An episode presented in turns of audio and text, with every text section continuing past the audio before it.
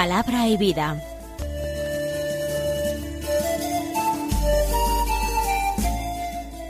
Con el padre Manuel Horta desde Sevilla.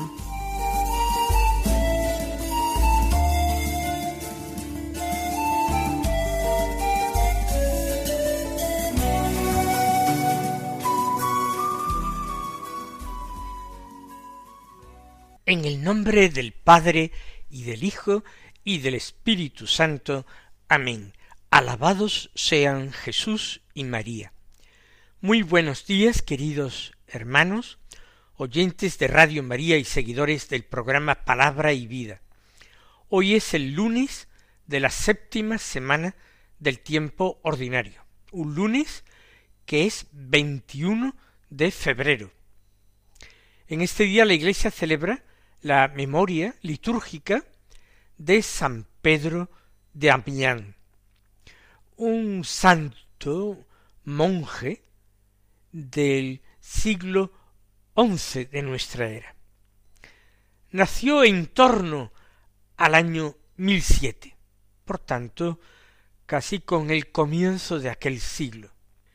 Estudió, no conocemos nada de su familia, y se hizo profesor, pero inmediatamente se sintió atraído por la vida solitaria, por la vida eremítica, y fue al desierto o yermo de Fonte Avillana.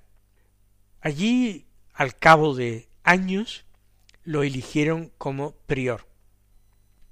Y tanto desde Fonte Avillana, que fue un foco de irradiación, de santidad, atracción por la vida religiosa, como desde otros lugares de Italia por donde él pasó más tarde, propagó la vida religiosa y realmente con su propia conducta y ejemplos la ennobleció y la hizo atractiva para tantas y tantas almas selectas de su generación. Inmediatamente su santidad se dio a conocer y fue llamado por papas y obispos como ayuda, para enviarlo como legado, como embajador, para hacer la paz, para reformar conventos, para eh, restablecer la paz entre distintos bandos enfrentados. También fue apreciado por los escritos espirituales en los que abogaba por una reforma de la vida de la Iglesia. Lo hicieron obispo de Ostia, cerca de Roma, y cardenal, y murió finalmente en el año dos. Tendría poco más de sesenta y cinco años, y su fama de santidad era tan grande que al poco tiempo ya lo veneraban como santo en muchos lugares por donde él había pasado. Vamos ahora a escuchar la palabra de Dios que se proclama en la liturgia de la misa del día. Seguimos con la lectura de la carta del apóstol Santiago. De hecho, continuaremos toda la semana con esta carta, que a pesar de ser breve, pues afortunadamente está bien eh, completa en esta lectura eh, del leccionario del capítulo tercero de la carta, los versículos trece al dieciocho, que dicen así Queridos hermanos, ¿quién de vosotros es sabio y experto, que muestre sus obras como fruto de la buena conducta, con la delicadeza propia de la sabiduría? Pero si en vuestro corazón tenéis envidia amarga y rivalidad, no presumáis mintiendo contra la verdad. Esa no es la sabiduría que baja de lo alto, sino la terrena, animal y diabólica. Pues donde hay envidia y rivalidad, hay turbulencia y todo tipo de malas acciones. En cambio, la sabiduría que viene de lo alto es, en primer lugar, intachable y además es apacible, comprensiva, conciliadora, llena de misericordia y buenos frutos, imparcial y sincera. el fruto de la justicia se siembra en la paz para quienes trabajan por la paz. No es un texto demasiado largo y realmente no encierra grandes secretos que nos cueste demasiado trabajo descubrir. Pero vamos, sin embargo, a hacer algún comentario. Santiago nos está hablando de la sabiduría. Nos está hablando, de hecho, de dos sabidurías. Una sabiduría la llama la sabiduría terrena y añade dos adjetivos que le corresponden. Esa sabiduría terrena es animal y diabólica. Sería interesante decírselo a tantas y tantas personas de nuestro mundo que presumen de sabias, porque han hecho estudios parciales, fragmentarios, de una mínima parte de la realidad y se consideran expertos en algo. Es triste, pero cuando nosotros los cristianos hablamos de sabiduría, por ejemplo, uno de los siete dones del Espíritu Santo, el don de sabiduría, nosotros no estamos hablando de esa sabiduría que se eh, comunica o se transmite, por ejemplo, en las universidades o en las escuelas técnicas. Los cristianos hablamos de una sabiduría distinta. Si esta es eh, terrena, animal y diabólica, la otra no es terrena, sino celestial. No es animal, sino divina y no es diabólica, sino verdaderamente angélica. No se extiende en definir qué es la equivocada sabiduría ni la buena sabiduría, pero pone en guardia, de forma que la persona que lea estos versículos de Santiago tiene o debe tener ya una idea de lo que la gente considera sabiduría. Y Santiago pretende que su concepción de sabiduría cambie. En primer lugar, se dirige a los que se consideran sabios y expertos, sabios y expertos técnicos de este mundo. ¿Quién de vosotros es sabio y experto? Es como si en una asamblea nuestra nosotros preguntáramos ¿quién tiene un título universitario? ¿Quién tiene un máster? ¿quién tiene un posgrado? quién tiene una diplomatura, etcétera, cualquier tipo de distinción académica, de título académico. ¿Quién es doctor aquí? Y Santiago lanza la pregunta sin esperar la respuesta. Sabe que en su comunidad seguramente habrá quien levante la mano con la suposición ingenua de que él es sabio o experto en algo pero ahora lanza un reto a los que se consideran tales, que muestre sus obras. Ah, no le dice a estas personas, mostrad vuestra sabiduría para convencerme de que sois sabios. No, no les dice mostrad vuestra sabiduría, sino les pide que muestren sus obras. Sus obras que serán sus realizaciones, sus triunfos, sus éxitos, sus inventos, sus distinciones, sus premios? ¿Son triunfadores, no perdedores? No. Que muestre sus obras, que sean fruto de la buena conducta. Por tanto, la sabiduría no viene tanto de esos mínimos conocimientos acerca de una motita de polvo del cosmos, que es lo más que llegamos nosotros a dominar a lo largo de nuestra vida. Un conocimiento tan imperfecto, tan fragmentario, tan imparcial, a veces tan poco útil para lo realmente importante. No, ni títulos ni distinciones, ni reconocimientos ni premios, ni obras que no han de dudar, no han de durar casi nada. Que muestre las obras que son fruto de la buena conducta. Por tanto, la sabiduría, que no es eh, animal y diabólica, que no es terrena, procede o se adquiere en la buena conducta, o se adquiere, como dirá la ley, el libro de la ley, se adquirirá por medio del cumplimiento de la ley de Dios. Esa es la sabiduría que hemos llamado celestial, divina, angélica. Que muestre frutos que procedan de su buena conducta, si se considera sabio y experto, pero que los muestre con la delicadeza propia de la sabiduría. Bonita observación de Santiago. No con arrogancia. Eso estaría denotando de que esa sabiduría no era muy consistente. No, que muestre esos frutos de buena conducta con delicadeza, la delicadeza propia de la sabiduría, de quien no se considera más que los demás. Y frente a lo poquito bueno que hace, tiene el suficiente conocimiento propio para saber que es mucho más lo que hace mal o desagradando a Dios por buscarse a sí mismo, más que viviendo por el puro amor. Y ahora hace referencia Santiago a la falsa sabiduría. Si en vuestro corazón tenéis envidia amarga y rivalidad, no presumáis mintiendo contra la verdad. Es decir, no vengáis ahora a levantar la mano cuando yo pregunto quién de vosotros es sabio y experto. No.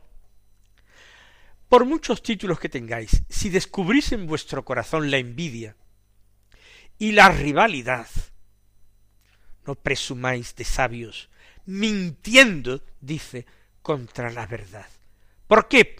añade él, porque esa no es la sabiduría, la verdadera sabiduría que baja de lo alto, porque donde hay envidia y rivalidad, dice, hay turbulencia y todo tipo de malas acciones.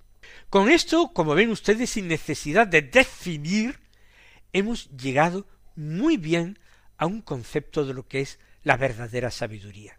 La verdadera sabiduría puede ser patrimonio de una persona sin letras, incluso totalmente analfabeta. Sabios según el Espíritu, pues recuerden ustedes algunos santos famosos y letrados. Ayer, por ejemplo, era domingo y no los celebrábamos porque al coincidir en domingo no se podía celebrar su fiesta litúrgica, pero ayer era la fiesta de los santos pastorcitos de Fátima. Niños ignorantes, incultos y analfabetos, pero modelos acabadísimos de sabiduría cristiana. Define Santiago, finalmente, cómo es esta sabiduría cristiana, la que viene de lo alto, y dice es intachable, apacible, comprensiva, conciliadora, llena de misericordia y buenos frutos, imparcial y sincera. Su fruto es la paz. El fruto de la justicia se siembra en la paz y para quienes trabajan por la paz. Si se dan cuenta, en definitiva, esta es la sabiduría que posee aquel que vive las bienaventuranzas de nuestro Señor Jesucristo. Es una sabiduría apacible, bienaventurados los pacíficos. Es una, una sabiduría llena de misericordia, bienaventurados los misericordiosos. Es una sabiduría sincera, bienaventurados los limpios de corazón.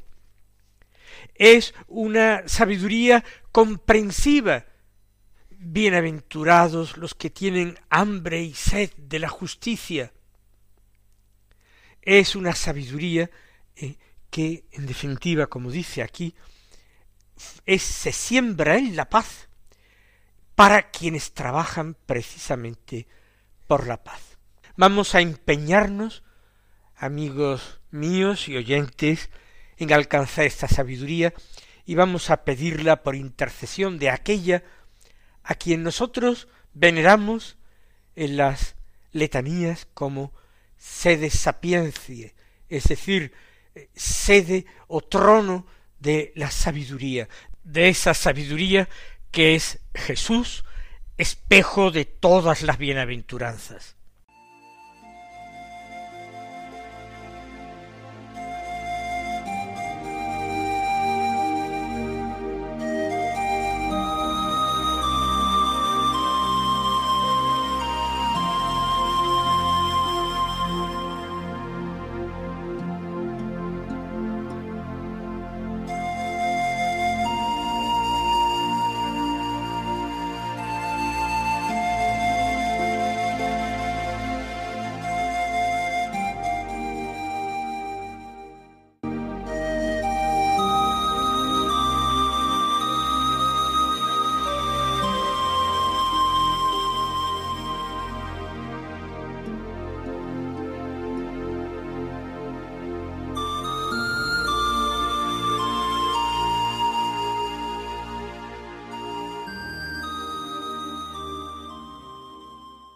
Escuchemos ahora el Santo Evangelio, que es, según San Marcos, capítulo nueve, versículos catorce al veintinueve, que dicen así.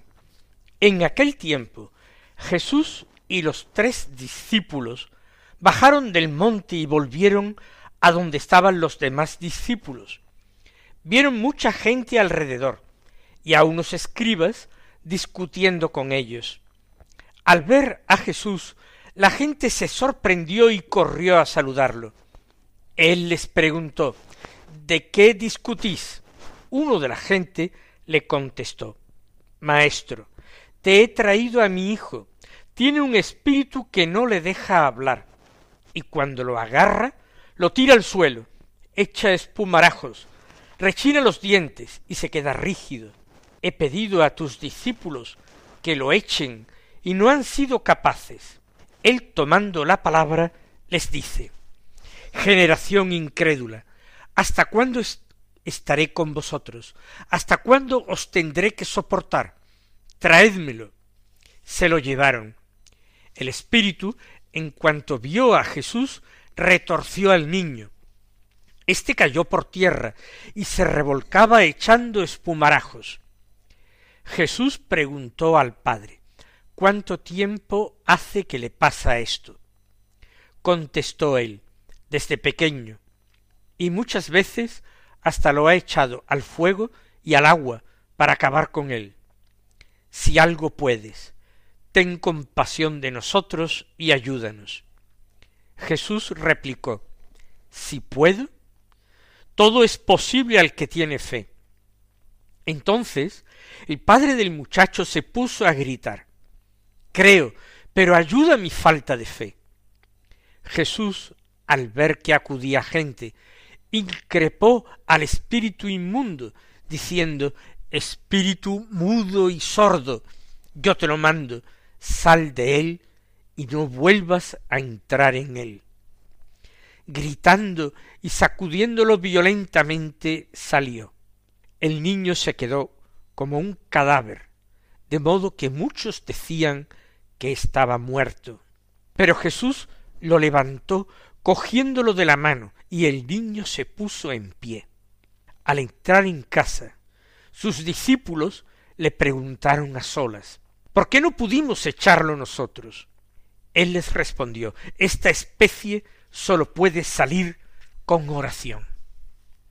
El episodio es extraño, es muy extraño, pero al mismo tiempo muy hermoso. Se sitúa inmediatamente después de la transfiguración de Jesús en el monte Tabor. Es al bajar del monte cuando ocurre. Dice Jesús y los tres discípulos, se refiere a los tres apóstoles, a Pedro y a los dos hijos de Zebedeo, Santiago y Juan. Y es abajo del monte donde ellos encuentran al resto de discípulos, se refiere a los otros nueve apóstoles, y también mucha gente alrededor, y escribas discutiendo. ¿De qué discutirían aquellos escribas? Pues estarían tratando de refutar a los apóstoles o de avergonzarlos por no haber tenido éxito en su exorcismo. Durante el envío apostólico de dos en dos, ellos, los apóstoles, han practicado exorcismos, pero en esta ocasión se les ha resistido. En ese momento es cuando llega Jesús y pregunta por el alboroto, ¿de qué discutís? El caso es conmovedor. Un chico, un niño o un joven cuyo padre lo ha llevado a los apóstoles, quizás venía buscando a Jesús, pero no lo ha encontrado, y del que dice que está poseído, pero por un demonio muy malo. Trata de darle muerte, echándolo al agua para que se ahogue, o al fuego para que se queme. En primer lugar, posiblemente el diablo no quería matar de entrada al niño, porque si lo hubiera querido hacer, hubiera sido fácil para él, a menos que no se lo hubiera prohibido Dios.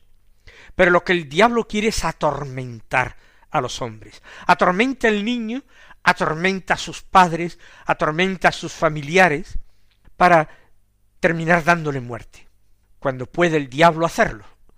Y ocurre que lo llevan a Jesús, y el exorcismo resulta rápido y fácil. De hecho, a la palabra de Jesús, espíritu mudo y sordo te lo mando, sal de él, y no vuelvas a entrar.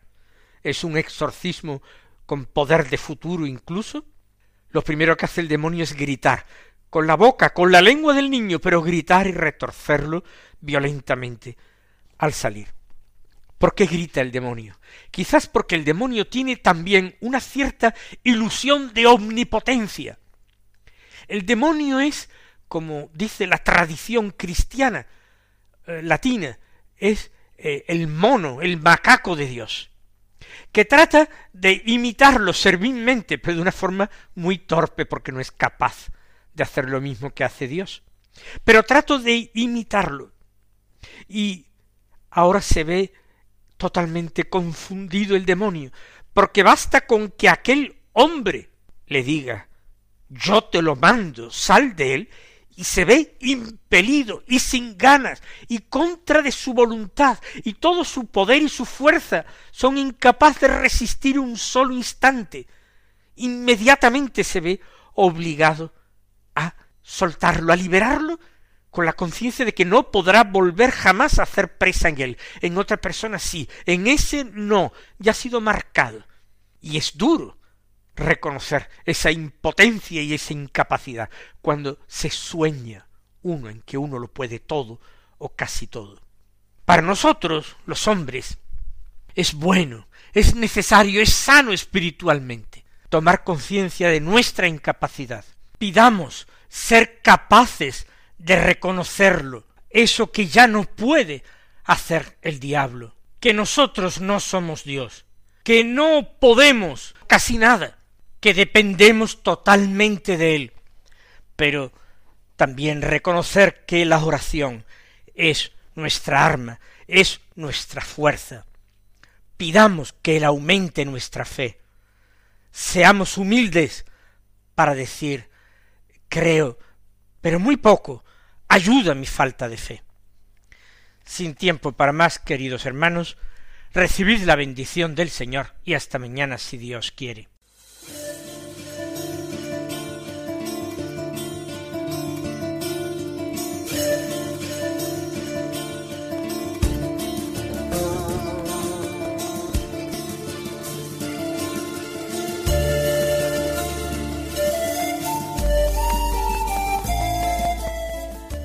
Concluye Palabra y Vida, un programa dirigido desde Sevilla por el Padre Manuel Horta.